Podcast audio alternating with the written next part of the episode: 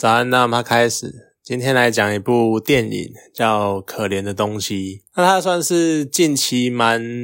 呃，我不确定够不够热门呐。但是至少对于有在看电影的人来说，可能算是呃蛮知道这部电影的，因为它是艾玛史东演的。然后一开始的预告非常的算是猎奇风格吧，就你可以感觉出来，就是一些配色啊，或是呃场景非常的特别。不过它虽然看起来很猎奇，可是其实它的主线呢非常的明确，只是呢它又包含了非常非常多的元素，像是可能。比如说，呃，场景的色彩运用啊，或者是服装啊，或是电影中谈到的一些想法、思想啊，然后哲学家之类，或是那个思想家之类的等等，所以它有太多太多东西。可能有暗喻，可能有隐喻，可能明喻、明示之类的，所以我觉得认真要说要想讲什么感想，我可能真的还不敢想，因为就它太多东西可以分析的感觉。虽然说我不确定是不是真的啦，但很多东西都感觉好像好像在讲点什么，但是可能我功力不够或者是之类的，然后没有掌握到这样子。我觉得它算是一部你看一遍就可以很直接明白这部电影在讲什么的作品。可是呢，它又有一种会让你越看呢。就会越陷越深一种神奇的魔力。那今年奥斯卡呢？她是入围最佳女主角嘛？艾玛斯东。我觉得目前的入围名单五个入围角色里面，我只有看了《可怜的东西》跟《花月杀手》。《花月杀手》它毕竟是在讲一个原住呃美国原住民的那个故事嘛，所以它的角度可能不太一样。那《可怜的东西》呢？它比较像是一个以女性意识觉醒为主出发点的电影。那你如如果要讲这样同样是以女性意识为抬头的这样的电影的话呢，也许另外之前很热门的《芭比》，它可能叙事在剧情的叙述上面相对的比较平易近人。可是呢，我觉得在同样讲女主角这件事情，在可怜的东西的女主角贝拉贝斯特这堵高墙前，我觉得《芭比》会挤不进入围名单，好像没有那么意外了，因为。我觉得从这个角度来看的话，入围能够入围奥斯卡，算是一个真的是一个等级的差异，就真的是一个算是怪物般的世界吧。好了，可怜的东西呢，你乍看它是一个很超现实的科幻喜剧，而且它实际上的剧情主轴仍然是在描述女性的成长，只是它这是用了一个算蛮巧妙的方式去呈现的，就它把婴儿的脑，然后植入一个成人的头里面。那也许呢，你如果是预期看到一个什么科幻作品的话呢，你会。期待就他们要如何解释那个博士家中各种神奇生物是怎么接在一起的，像是猪头怎么接在鸡身上啊？那鸭子为什么可以四只脚走路啊之类的？那你可能很好奇，就是这位博士是一个生物学家，然后也是一个医师，他怎么做出这些神奇的东西？然后你可能一开始期待的是这个，你可能甚至于期待奥马艾玛斯通怎么被创造的这样子。可是呢，诶，半个小时之后呢，你会发现这一切的一切都只是一个背景而已，就其实没有那么。重要，那你可能呢就会开始要期待那。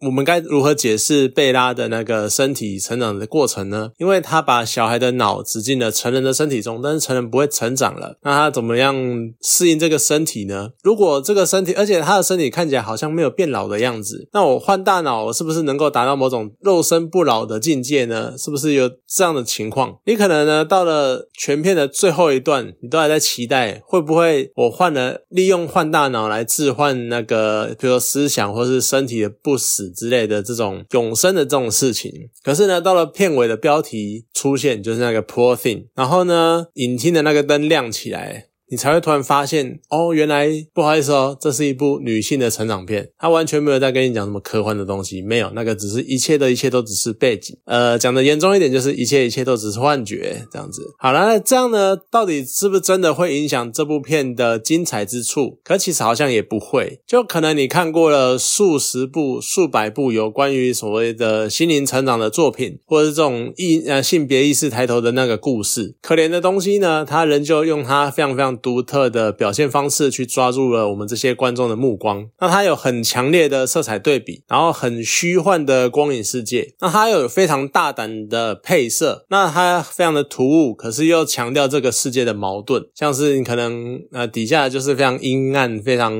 昏黄的世界，然后上面呢就是一片明亮，然后非常强烈的色彩这样子。天空这样，贝拉的各种服装的造型呢，也反映了他心中心灵的不同的阶段。像是一开始呢，可能相当。当的简单，相当的朴素。然后出外游历之后呢，就穿的非常华美的服装。那像他的妓院生涯呢，就是非常的妖艳，然后非常的性感。再到对比到后期，他穿上了黑色的学院服之后，就充满一种心智觉醒的一种严肃，然后还有高雅。其实我觉得这段蛮有趣的啦。就我们常人在被讲什么不要被规则啦，或是框架束缚啦，那为什么一定要穿什么像什么啦，什么什么的？可是千百年来呢，这样子约定俗成的穿衣风格，还是一直在影响我们看待穿着的方式，跟我们各式各样的刻板印象，甚至于成为像是这样子在电影中呈现的画面语言，就他们不会去花时间讲太多琐碎的东西，不会去解释角色的心境是什么，或是角色角色的状态是怎怎样，他直接用画面呈现给你看，然后你就好像要应该要懂，就是这个画面代表了主角经历什么样的状况，什么样的状态。那甚至于它的配乐呢，就是不一定非常的柔顺动听，有时候是非常尖锐、非常刺耳的。可是呢，它有很强烈的存在感，那非常突兀、非常诡谲的那个声调，然后配合那种很光怪陆离的剧情，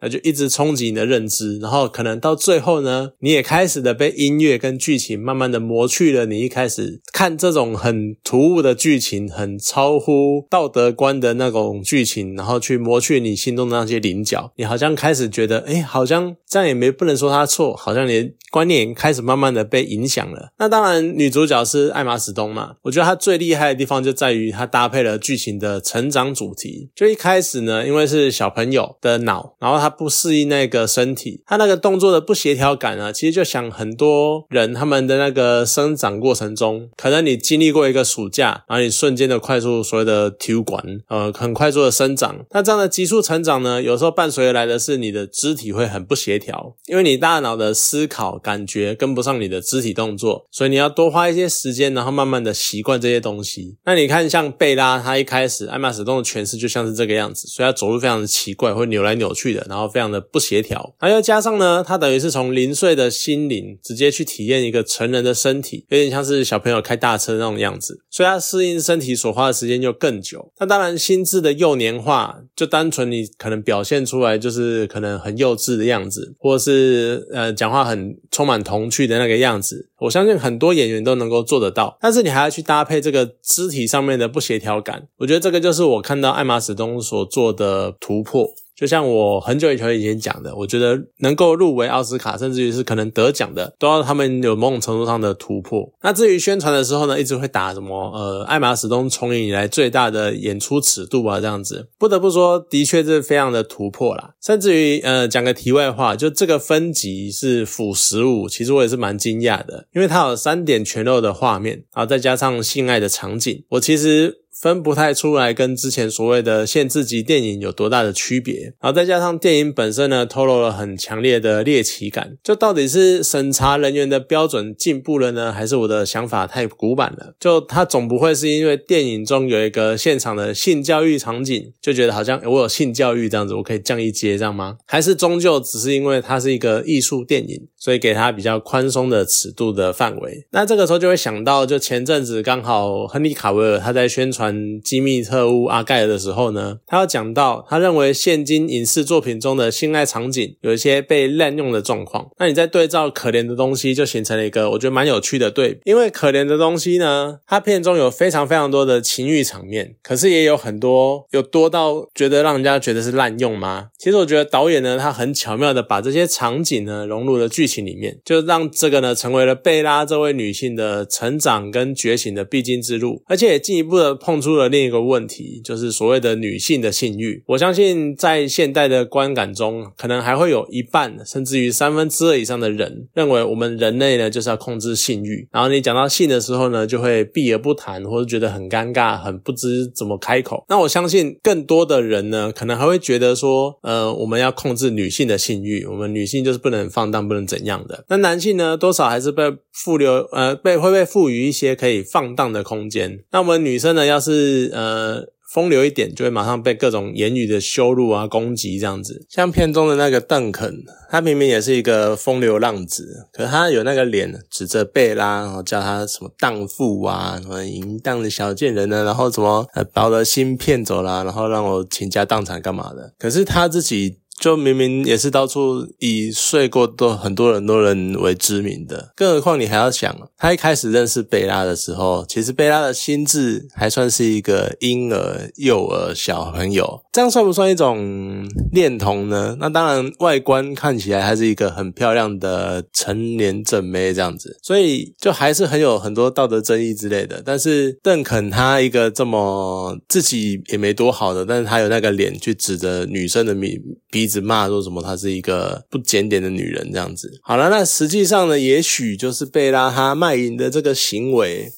在现今社会，可能存有道德上的争议。毕竟现在性交易这件事情的正当与否，还是很多人、很多国家、很多社会在讨论的事情。可是呢，他那一段一整段对于情欲世界的那个探索，其实让他的视野跟思想很急剧的开展，很急剧的扩张，而且算是一种加速他心智的成长，就算是看尽了人生百态吧。然后接触各式各样的人，然后更。亲密的去接触了很多很多不一样的世界，所以你要说情欲这件事情真的是需要这么隐晦、这么避而不谈的事物吗？好像也不尽然。就我们去开放一点的去看待这些事情，我觉得对人生的历练来说，可能并没有多大的坏处。如果我们能够好好的去控制这件事情的话，所以其实很多人都会讲情欲啊要避谈啊要干嘛的，可是其实我觉得没有没有那么严重，然后甚至于是尤其是这件事情在。往往在男女上面有很明显的不对等，这也是一个很奇怪的地方。那电影另外一个有趣的地方呢，是对照贝拉他心智非常急剧的成长，然后他身边的那个邓肯啊，或者是麦斯啊，甚至于是篇幅可能只有最后面短短十几分钟的那个所谓的前夫，这些男人呢，从头到尾一点的成长都没有。那这就让我想到，就是我们很常会讲说什么女人就是善变啊，女人就是变来变去干嘛的。其实我觉得搞搞。不好，这个变呢，其实代表着适应，代表着进化或成长，可能就是旁人跟不上这样快速的变化，就他们还在变来变，呃，他们还在安逸，或者还在不思进取，或者是可能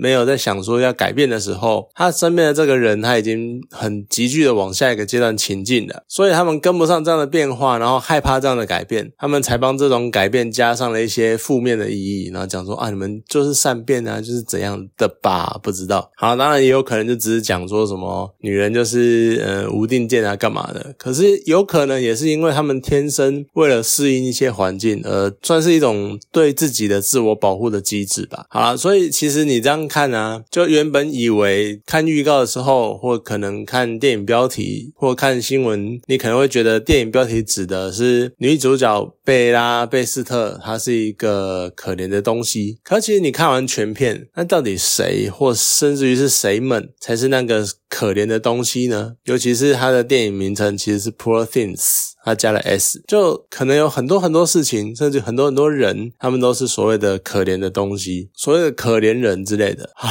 后就会想到我们的新任立法院长那一句话：“可怜呐！”就是你很难去讲到底是谁是可怜的东西。其实你可能乍看之下，好像贝拉他被这样的随意的呃，譬如说延续生命或者是改造，可能他是可怜的。但也许可可怜的，其实他身边的那些呃，可能还很传统或还很。守旧，或者是不思进取，或者是没有办法适应时代潮流变化的这些人，才是所谓的可怜的东西吧。好了，那今天这部电影呢，就讲到这边，好，谢谢大家。